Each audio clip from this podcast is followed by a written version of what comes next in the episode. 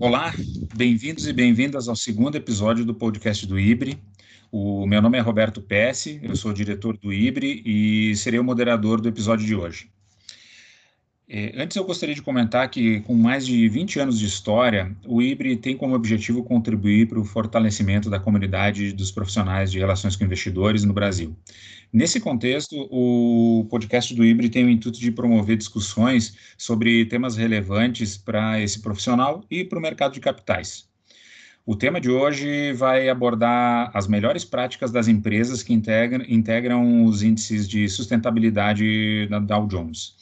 E para desenvolver essa discussão, nós é, temos conosco aqui a Camila Nogueira, que é gerente executiva de relações com investidores da Suzano, é, e que passou, essa empresa passou a integrar o índice de mercados emergentes esse ano, e o Dominic Schmal, é, gerente executivo de sustentabilidade da EDP Brasil, controlada da EDP Portugal, empresa que presente no índice há 13 anos consecutivos. É, mas eu gostaria de começar logo essa conversa agradecendo, obviamente, a presença de ambos e fazendo alguns primeiros comentários. É, o índice de sustentabilidade da Dow Jones foi lançado em 1999 e é um dos mais conhecidos do mundo. Nesse ano, 11 é, empresas brasileiras entraram na carteira, seja no nível global ou no de mercados emergentes. Pelo que, eu, pelo que eu conheço, o processo de seleção é feito com base na avaliação de diferentes critérios e envolve participação ativa das companhias no preenchimento de um extenso questionário sobre suas práticas no âmbito social, no, no ambiental e também de governança. É, considerando isso, eu gostaria de iniciar a nossa conversa com uma pergunta para Camila. Camila, você poderia comentar ou detalhar um pouco do processo de seleção na prática e o envolvimento da equipe de RI, como, como foi? Claro. Roberto. Primeiramente, muito obrigada pelo convite. Um gra prazer grande estar aqui com você, com o Dominique e com os nossos ouvintes aqui associados ao IBRE. É, eu tenho trabalhado com o DJSI desde o ano 2000, é, nas empresas que eu passei, primeiramente na Aracruz, depois na Fibra e mais recentemente agora na Suzano. E eu fico muito contente de ter acompanhado nesses 20 anos a maturidade e a consistência do processo de seleção pela avaliadora SAM, né, hoje pertencente à S&P Global, tanto no que diz respeito à metodologia do processo de seleção, quanto na prática como ele funciona. Né? Como metodologia, só para colocar todo mundo aí na mesma página, caso alguém não tenha familiaridade como é que é o processo seletivo do DJSI, é, hoje, na verdade, ele é uma família de índices, né? Existem vários índices de DJSI, entre os quais a gente vai falar que hoje eu entendo seja o DJSI global e o de mercados emergentes, né? Então ele parte de um universo elegível, de um índice de bolsa da S&P, que é o BMI, e o global ele seleciona as 2.500 maiores empresas por, pelo critério de free float e o em mercados emergentes seleciona as 800 maiores companhias dos 20 países considerados como emergentes também pelo critério de free float, né? É, então, na prática, a gente tem aí um conjunto mais ou menos de 3.400 empresas que são avaliadas pela SEM anualmente no mundo. E o que, que ela faz com essas empresas? Né? Ela aloca cada uma dessas empresas nos 61 setores, conforme aquela classificação que a taxonomia, a taxonomia amplamente utilizada pelos principais índices do mundo, que é o GICS, né, Global Industry Classification Standard. Então, as, as, empresas são alocadas nesses setores, e aí, uma vez de, determinado, então, qual é o grupo elegível por setor, né, é, ela tem um approach, uma metodologia de best in class, em que ela vai selecionar de cada setor, daquelas empresas que são elegíveis, aquelas que refletem 10% das melhores práticas. Isso acontece tanto para o global quanto para os mercados emergentes, né. Então, por exemplo, só para ilustrar aqui para quem está nos escutando, é no setor em que a Suzano concorre concorre, que é, é, o setor de produtos florestais, esse foi o primeiro ano que a Suzano escolheu participar desse processo, é, foram, existiam como empresas elegíveis apenas um grupo de nove empresas, então 10% de nove daria mais ou menos uma empresa apenas refletindo uh, melhores práticas para participar do índice global, né? É, então, esse só para as pessoas terem uma, uma, visibilidade, digamos, mais concreta de como é que funciona o processo de seleção. Né? E é claro que eu não vou entrar aqui em detalhes maiores sobre situações de empate ou de substituição. Né? Do ponto de vista prático, o processo do DJSI ele ocorre, como você comentou, através de um extenso questionário. Na verdade, são cerca de 100 perguntas distribuídas em 25 critérios de avaliação né, nas dimensões econômica, ambiental e social. E isso significa que ele envolve um número muito grande de áreas dentro da própria companhia. Né? Então, é, agora respondendo o ponto da sua pergunta sobre o envolvimento da equipe de RI nesse processo, Eu diria duas coisas com base na minha vivência. É, primeiro que o envolvimento da equipe de RI ela é vital para o processo, né? tanto para a execução do processo em si, como para a evolução da companhia ao longo dos anos. Né? Por quê? Porque, no fundo, no fundo, a gente está falando de um índice que é um índice do mercado financeiro e que interessa, consequentemente, à comunidade financeira. Né? É, perante a qual, inclusive, a SAM, é, hoje, hoje a S&P, ela tem alta credibilidade pela qualidade de avaliação ISD realizada. Né? Então, eu entendo que esse é um papel do RI é, importante é, dele executar. Sempre em algumas empresas tem uma certa dicotomia ou algumas discussões se caberia mais ao RI ou à área de sustentabilidade liderar. Na minha visão pessoal, eu acho que o RI tem uma participação importante como líder desse processo, porque no final do dia o cliente que ele vai servir é um investidor é, relacionado a um índice de bolsa. Né? E, e o segundo ponto que eu traria aqui para a nossa conversa, de acordo com a minha vivência, é que a equipe de RI ela não consegue trabalhar sozinha para trazer o resultado, né? Por mais que ela se dedique, né? É necessário realmente o envolvimento de todas as áreas da companhia, porque se a gente é, é, interpretar o que, que na realidade acontece num processo como o DGSI ou qualquer outro processo que faz uma avaliação ESG da companhia, é nas áreas que a sustentabilidade acontece no dia a dia, né? É lá que são executados os planos de ação e a busca da, das melhores práticas de forma contínua, né? É, de evolução nessa arena ESG. Então, nesse contexto, eh, eu resumiria aqui para você e, e para a gente aqui na conversa que o RI ele tem um papel fundamental de sensibilização interna e de coordenação dos planos de ação, é, conhecendo a metodologia, apoiando as áreas, identificando oportunidades e envolvendo o C-Level também, mostrando onde é que a gente está, onde é que a gente ainda precisa evoluir, né? inclusive na comparação com peers do setor também é importante. É, e essa, essa sensibilização do C-Level, eu, diria também que é um fator muito chave para que a companhia possa evoluir de forma consistente ao longo dos anos é, no DJSI, como também em qualquer outro índice. Né? É, ele, o, o, a diretoria precisa fazer caber na agenda das áreas envolvidas a evolução nos índices e rankings, porque, diferentemente do que a gente pensa, é, ele não vem naturalmente pelo fato da companhia ter melhores práticas. Existe todo um engajamento, um, um consumo de tempo, uma demanda operacional envolvida, que ela precisa ter espaço e precisa estar legitimada, na minha visão, também pelo C-Level. Tá? Então, só para fechar aqui a sua pergunta, eu diria que na minha visão, o RI tem um envolvimento necessário, fundamental, mas ele sozinho não é suficiente para conduzir a empresa para ser incluída nas carteiras do DGSI ou de qualquer outro índice. Legal. É, considerando esse segundo ponto que você traz para nós aí, Camila, eu queria aproveitar o gancho aqui e, e puxar o Dominique aqui para complementar porque você falava de, de, dessa sinergia que precisa de envolvimento das áreas, né? E aí, Dominic, eu aproveito para perguntar do ponto de vista da área de sustentabilidade, como, como é que se dá essa interação com o RI e com as outras áreas envolvidas no processo?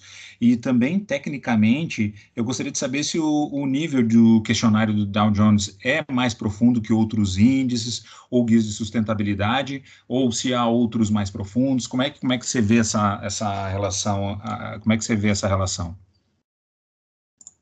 Olá, Roberto. É, primeiro, é um grande prazer é, conversar com vocês aqui no IBRE e dividir esse espaço aqui com a Camila. É, bom, você trouxe um, uma pergunta-chave, né, como a interação da sustentabilidade é, dentro do com RI e outras áreas. Né? Eu, há um bom tempo, já acompanho índices de sustentabilidade, em específico da Dow Jones aqui, a IDP está há 13 anos consecutivos. É, a sustentabilidade, ela, ela, acho que foi o ponto de partida né, para trazer aspectos não financeiros dentro das empresas, né, dentro das companhias. Né. É, questão de, vamos dizer, o crescimento, né, a questão de valor agregado ao mercado, tudo isso sempre se foi tangível, sempre foi visualizado por aspectos financeiros. Mas quando você teve um, é, um ponto de partida, uma necessidade de trazer informações não financeiras ou de você é, fazer o disclosure dessas informações, de você mostrar que existem diferentes stakeholders para lidar com informações não financeiras, a sustentabilidade tem um ponto de partida e tem é, um ponto é, de influência muito importante nas companhias. É, eu costumo dizer que é, não existe né, é, informação, a gente ainda se divide em informações financeiras e não financeiras, né, mas o que existe é o pré-financeiro, é, porque um dia ele vai ser monetizado. Né. Um exemplo disso é, é, a precificação de carbono. Até em tempo, tempos atrás nós falávamos de toneladas de CO2 equivalente, hoje nós já precificamos o carbono. E a sustentabilidade, eu ouso dizer que nos últimos 20 anos conseguiu trazer isso, né? conseguiu fazer com que a, é, é, as áreas é, tivessem uma compreensão, que a diretoria, que se leva, tivesse uma compreensão de que o risco também está é, nesse não financeiro e pré-financeiro. E nos índices não, não, não, chega a ser diferente. Né? A relação da área de sustentabilidade é, com RI, hoje ela é muito evidente, hoje ela é constante, né? e, e ela é mais do que necessária. Né? A Camila trouxe muito bem, é né? muito importante o RI. Né? O RI ele tem, é, no final, nessa parte de, de, de, de comunicar, né? a gente está falando de Dow Jones Sustainability Index, não estamos falando de mercado de capitais. Aqui estamos falando, uma, estamos falando de uma linguagem de é, investidores.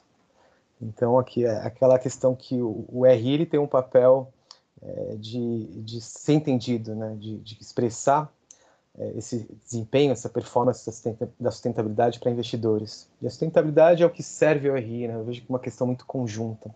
Cada vez mais uma, uma ascensão desses temas ESG, né? o Environmental, Social e Governance, é, cada vez mais é, acionistas, multi-stakeholders batendo na porta das empresas e questionando o desempenho ou aspectos futuros ou como que a companhia lida com aspectos ambientais e sociais e existe uma, é, vamos dizer, um, atividades assim, cada vez mais próximas. O RI não, não se descola, ele se conectou com a sustentabilidade e assim fica. Né?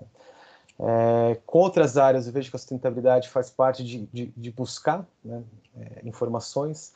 Existe um exercício complexo, né, é, de, de, compilar as informações, de buscar performance, né, de criar projetos, e aí por vários aspectos que a gente está falando aqui, né, aspectos sociais, ambientais, econômicos. Então, imagina aqui numa EDP onde você tem é, sete usinas é, pelo Brasil todo, e você precisa olhar temas como estratégia climática, biodiversidade, a ecoeficiência né, desses, desses projetos, água, como que você busca isso na ponta é, processa as informações, cria um único processo robusto e faz chegar isso de uma forma concreta para relações com investidores. Então, sim, é, é uma interação é, muito bem-vinda, muito óbvia hoje e, e, que é um caminho sem volta é, essa interação. E no ponto, e na sua, na sua segunda pergunta, né, o quanto que o Dow Jones ele é, é profundo ou não, comparando com outros índices. É, ele é uma referência, ele sempre foi referência, né? Desde 1999 você trouxe. Né? Acho que os outros índices aprenderam muito e aprendem muito com o Dow Jones. Né? Ele é setorial, isso a própria Camila trouxe, né? Acho que são mais de 60 setores, um conjunto aí de é, são mais de 3 mil e são quase 3.500 empresas. Então, o fato de você trazer ele setorialmente, comparado com alguns índices de sustentabilidade, por exemplo, aqui no Brasil, é, faz ele ter mais exigência, faz ele ter aspectos técnicos mais relevantes para o setor. É, Dow Jones também ele foi uma referência de anos para cá, é, com temas que até então não eram destacados no universo de stakeholders, mercado de capitais. Exemplos aqui concretos é valoração ambiental, né, metodologias de valoração de impacto, é, supply chain, é, o gerenciamento na cadeia de valor, é, temas como biodiversidade, então, ele acaba sendo uma, uma referência é, para índices de sustentabilidade. Né? Então, a gente está falando de For Good Londres, a gente está falando do Easy da B3 aqui, é, Sustainalytics, é muito influenciado porque o Dow Jones trouxe como referência. Né?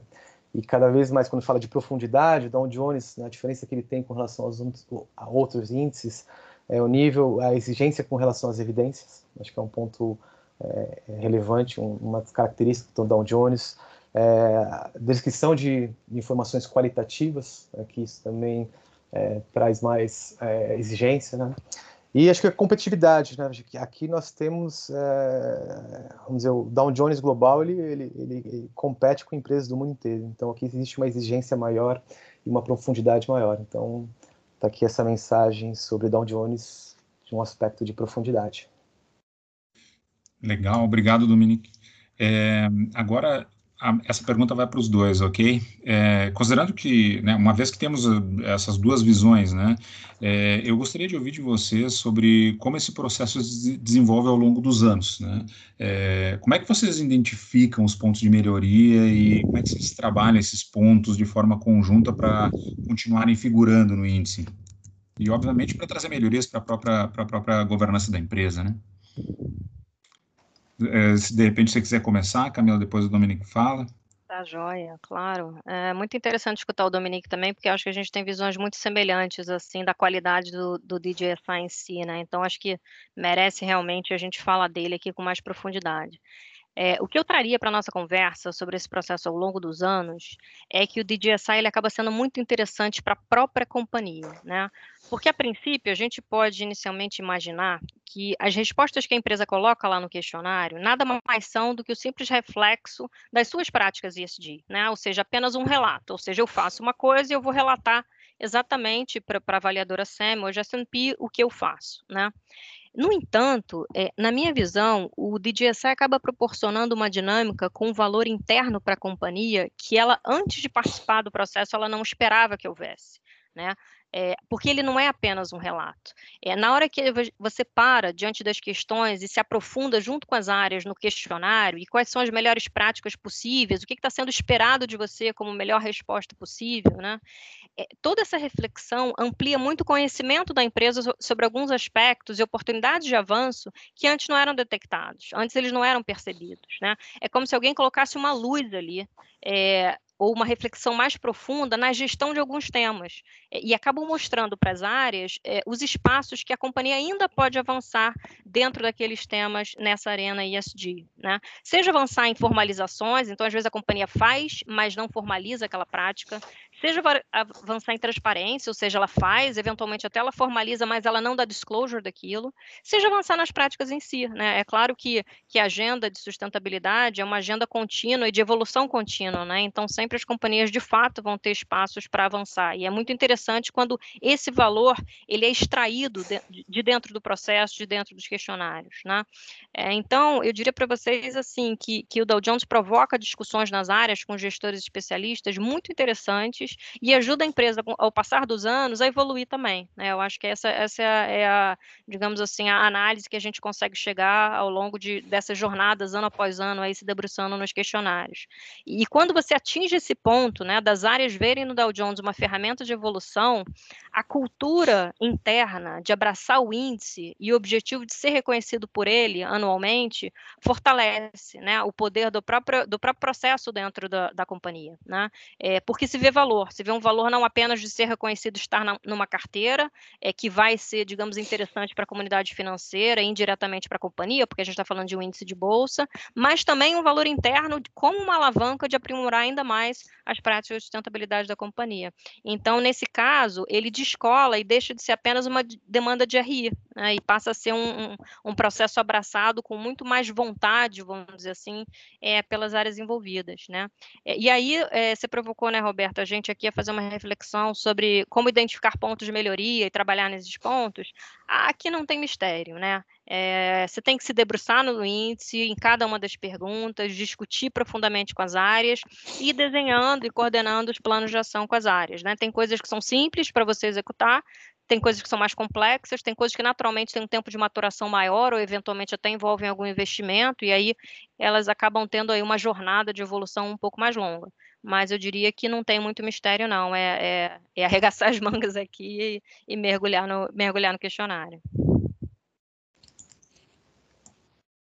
Dominic, está com você aí. Eu esperava que a Camila fosse nos dar alguma, algum atalho aí, algum passo de mágica, mas não foi o caso. Vamos ver se você traz um, um, um atalho aí, alguma coisa fácil de fazer aí. Mas brincadeiras à parte, está com você aí. Obrigado, Roberto. Camila trouxe uma palavra que eu gostei e anotei aqui, né? Cultura. Né? A partir do momento que você, ano a ano, você traz, né? você incorpora esse, esse tema, né? Dow Jones ou índice de sustentabilidade para a cultura organizacional, você começa a falar de engajamento, né? você começa a dar visibilidade para esses temas. Né? E acho que o processo é, do QDP, né? Como nós temos feito aqui, o que, que nós temos aprendido com isso, é, de planos de melhoria no longo prazo. Né? É, falar de longo prazo, né, dessa, dessa jornada do Dow Jones, são 13 anos do Dow Jones, aí eu abro um pouco mais, né? eu gosto de mostrar que é, índices, aqui nós temos um ecossistema de índices, né? então 15 anos no índice de sustentabilidade da B3 e 10 anos respondendo também é, Dow Jones, o, o CDP, que é o Carbon Disclosure Project, que envolve questões de clima. Então, acho que já tem um, é, uma jornada, assim, já tem bastante, bastante elementos aqui para a gente trazer é, como que esse processo de seleção, né, como que nós estruturamos esses índices. É, a IDP há cinco anos é, trouxe é, esses elementos, esses índices ou essas metas que fazem parte é, desses índices para uma performance da, da liderança, que nós chamamos aqui de metas com propósito. Então, metas ESG, o desempenho da sustentabilidade, ele é visível para todos os executivos da companhia, onde nós dividimos em, em pilares como acionistas, meio ambiente, sociedade, é, cadeia de valor, é, negócios. Então, uma, um, dos, um dos passos né, relevantes para dar visibilidade nesse plano de melhoria é ter isso sempre visível na alta gestão, mostrando que não necessariamente o índice, assim, né, o quanto que nós melhoramos no índice, mas trazendo temas ali. Então, quando eu falo de Dow Jones Sustainability Index, eu falo de estratégia climática. Então, em algum momento, eu consigo trazer isso para a liderança, alguma meta de descarbonização. Né? Quando eu falo de um tema relevante no Dow Jones Sustainability Index, que envolve questões laborais e saúde e segurança, eu também encorajo a alta liderança e apresento uma meta, um desafio também de falar de segurança é, na operação, é, diversidade, biodiversidade. Então, esse é o exercício né, no processo de melhoria, de estruturar de, de enxergar que, que é possível melhorar o desempenho né, de um índice, mas também para trazer uma visibilidade, de trazer essa cultura ISD, essa cultura desses temas para é, a alta liderança e para toda a organização. Né. É, acho que um, um, exercício também de melhoria, de estruturação, é que esses índices acabam sendo um aprendizado, né? Acho que não é só olhar a nota ali, como, como já trouxe, mas em cada um desses temas, o né, que, que, que, que, nós podemos é, sensibilizar, né? desde um ponto de partida como trazer políticas, é, enxergar esses temas como riscos e oportunidades. Né? Eu falo de, de, carbono, mas como que em algum momento eu posso falar de que isso torna um risco? Como que eu tangibilizo esse risco? Como eu posso usar esse aspecto água, carbono, de biodiversidade como uma tomada de decisão? Se eu quero adquirir uma nova planta industrial, se eu quero é, desmobilizar ou, ou fazer uma nova aquisição de negócio? Né? Como que eu falo da gestão disso e, e, e faço a relação dessa gestão de desempenho com o índice? É, os resultados em si, as metas, a capacitação. Então tem um, tem um conjunto de, de ações ali que que remetem a esse, a esse plano de melhorias. Né? E, com certeza, né, acho que a palavra ali, o Roberto, né, é orçamento, né? mostrar que acho que a receita mágica ali é trazer esses elementos, sensibilizar, trazer na cultura, colocar como metas e, e ter é, uma visão de que isso também faz é, sentido para um plano de investimentos de orçamento a, a longo prazo. Tá entendido, tá entendido, Dominique. E, deixa eu aproveitar, já que você está falando aí, e, e, perguntar, eh, sob o ponto de vista, assim, que a gente falava agora de, de, estruturação de planos, de melhorias, qual é a opinião, qual é a opinião de vocês com relação à contratação de consultoria? Vocês, uh, na experiência de vocês, o que vocês acham? Vale mais a pena trabalhar é, com contratação de consultoria externa? Vocês acham que vale a pena mais trabalhar interno? Gostaria de ouvir um pouco aí. Bom, eu posso já aproveitar o embalo aqui é, e, e, trazer o meu ponto de vista. Eu não posso ser injusto, né, Roberto? Eu trabalhei meus últimos 14 anos com, antes de estar na IDP com consultoria. Então, você pode dizer que a consultoria tem um papel fundamental nos processos de estruturação e, sem dúvida nenhuma, a consultoria é, é um elemento importante para qualquer organização que queira aí, ter uma melhoria de desempenho vejo dois, dois momentos. Acho que quando uma empresa, uma companhia ainda não, não conhece esse índice, é, ou queira entrar né, nesse processo de preenchimento do questionário, embarcar nessa jornada, vejo a consultoria ela tem um papel, acho que num, num contexto mais de estruturar, né, de criar, ser um grande PMO, de, de, de, de ajudar no preenchimento do questionário, né, principalmente porque é, como a Camila trouxe, ele tem 100 páginas, ele é robusto. Né? Para quem nunca viu isso uma primeira vez, uma consultoria é bem-vinda nessa questão de estruturar o processo e de fazer um, um que seja um elemento de sensibilização. Né?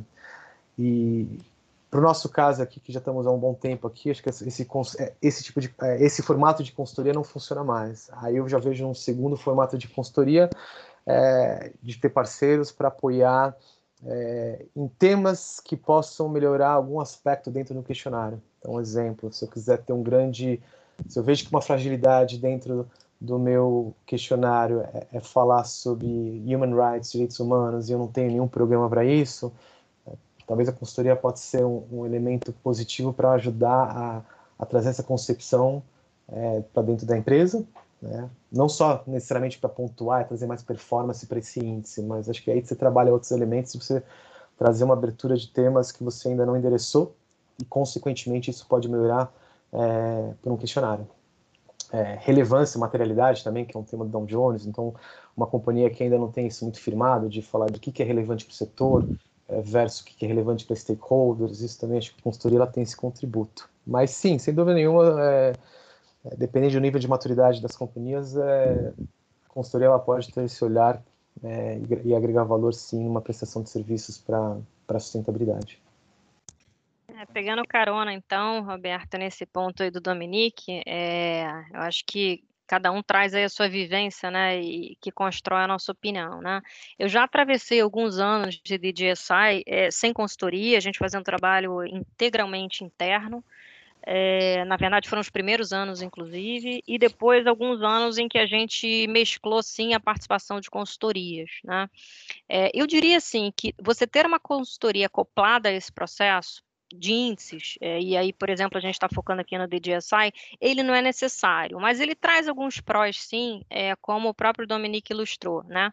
É, uma, uma consultoria ela pode tanto trazer benefícios de natureza mais operacional, de braço para o processo, porque esses processos são demandantes e hoje as áreas de RI elas são quase que, que é, bombardeadas no bom sentido, né, com índices e rankings ESG o tempo todo, então falta braço para tocar toda a agenda de RI, junto agora com uma agenda mais extensa é, desse campo de avaliações ESG, né, é, ele, ela também pode aportar um conhecimento de metodologia grande, quando a empresa não domina a metodologia daquele índice, né?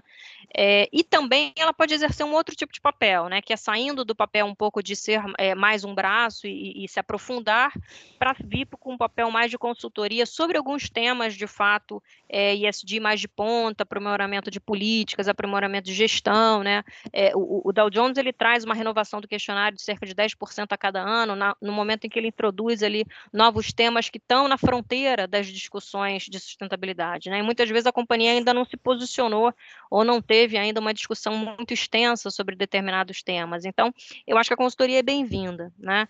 Mas, mas eu faria um alerta aqui para os profissionais de RI e para todo mundo que, que, dentro das empresas, embarcar com uma parceria com uma consultoria. Né?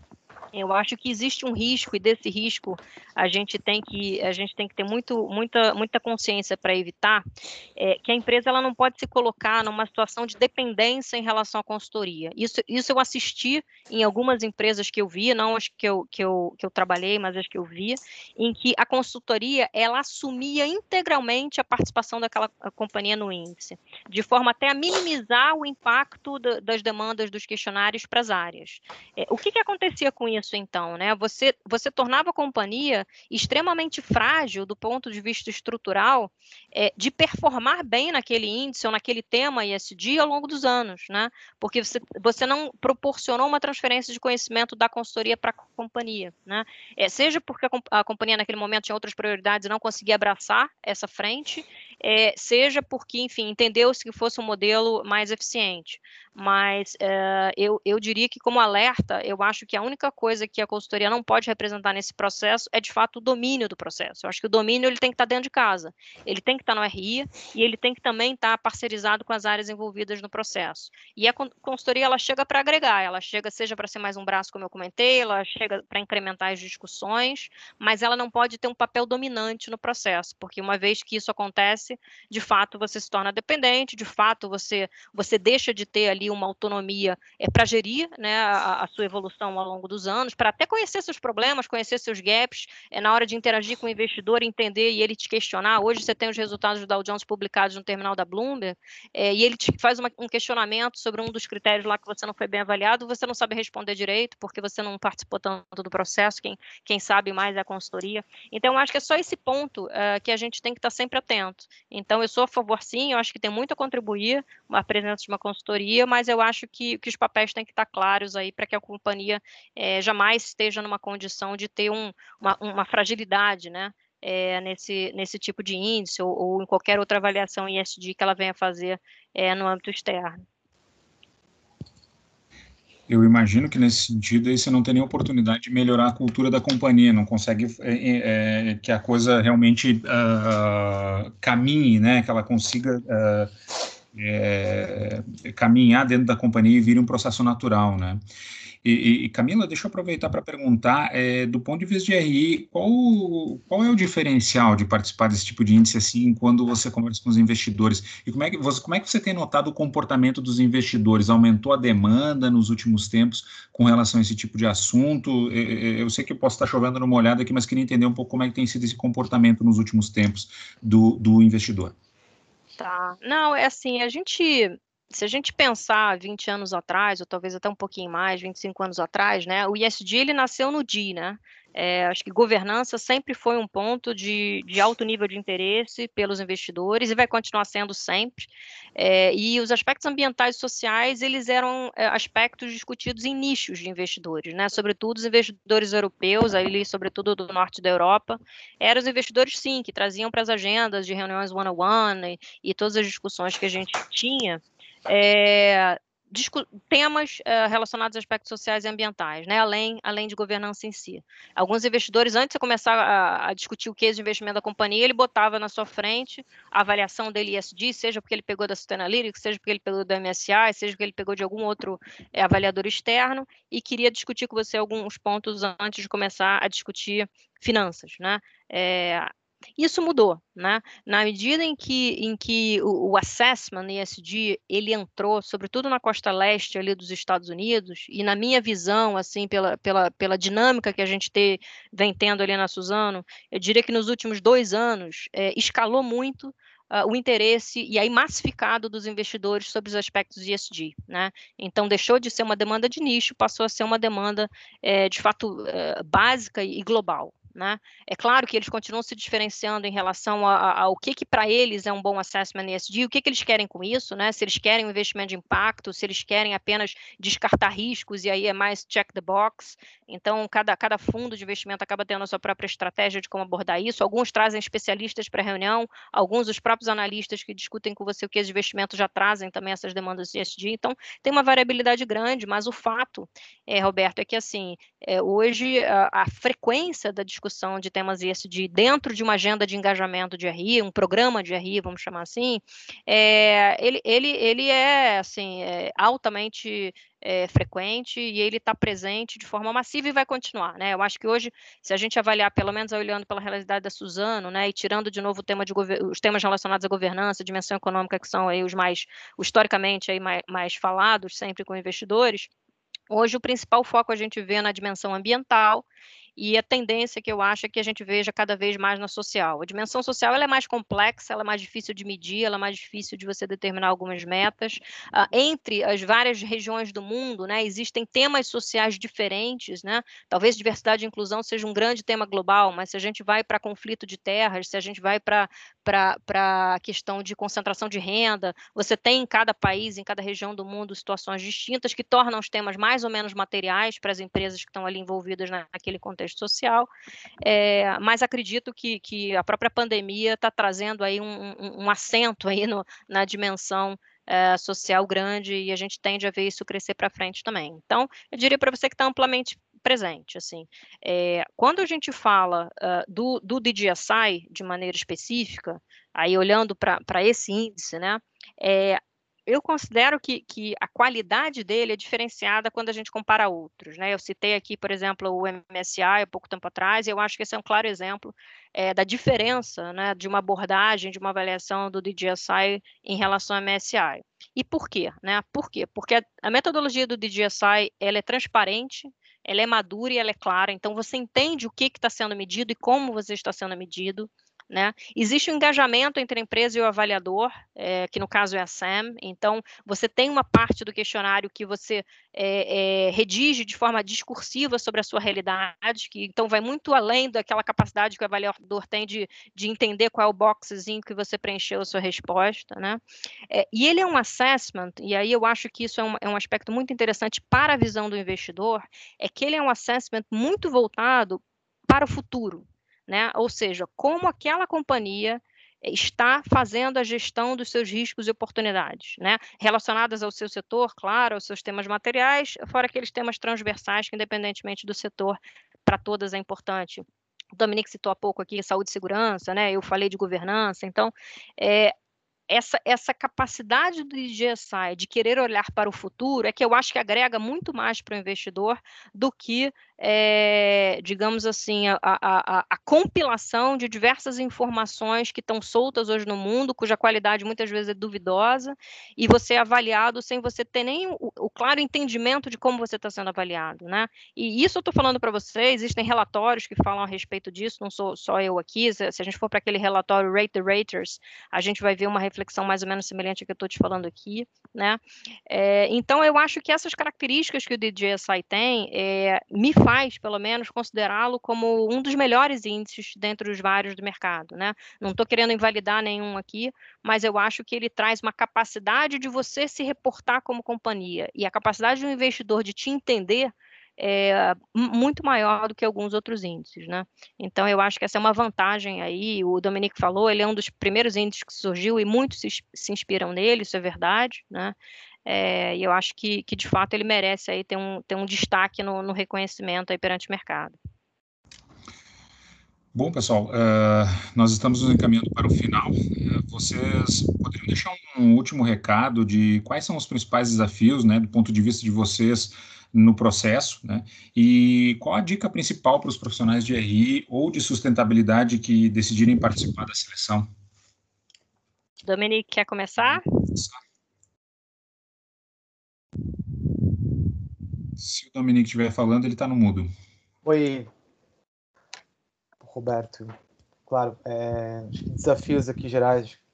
É, Camila trouxe muito, é, gostei dessa palavra, né? A gente tem que ter o índice, uma narrativa para o futuro. Acho que esse é, acho que é um dos desafios de, de colocar isso no índice, né? De como que a empresa se posiciona, principalmente para riscos, né?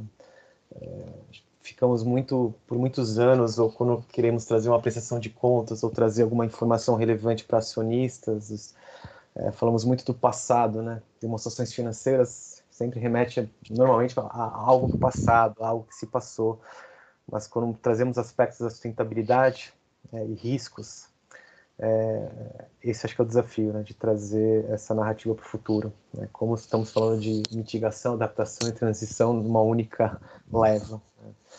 É, Para quem está embarcando nesse, nesse índice, né, nesse índice, acho que tem uma mensagem que eu trago aqui é, é precisa ter um, um nível de maturidade é, elevado para lidar é, com esses temas que estão em ascensão. Então não, é, não, é não, não, basta preencher um questionário, né, criar uma força-tarefa interna, é, indo bem nesse índice, né, acho que se performando nesse índice tem uma exigência é, relevante de você permanecer nesse índice, né, não basta você estar tá lá há 13 anos nesse índice, ou 15 anos aqui no Brasil, é, mas existe uma, uma, uma, expectativa de, de manter e sempre estar tá figurando entre os melhores. Então, acho que isso é uma, é uma pressão positiva que um profissional de sustentabilidade, e imagino que RI também lida no seu cotidiano. Né?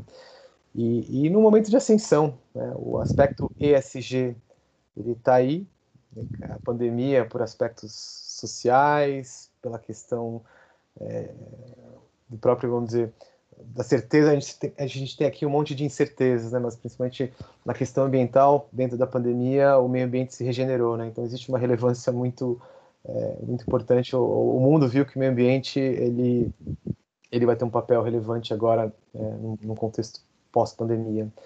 E dentro desses índices né, que, estão, né, que são atualizados anualmente, existe uma taxonomia europeia chegando por aqui, que também vai ser influenciada é, por índices, por políticas públicas e vai chegar nesses questionários. É, Science-based targets, também metas de, baseadas na ciência, e aí tendo um olhar é, para carbono.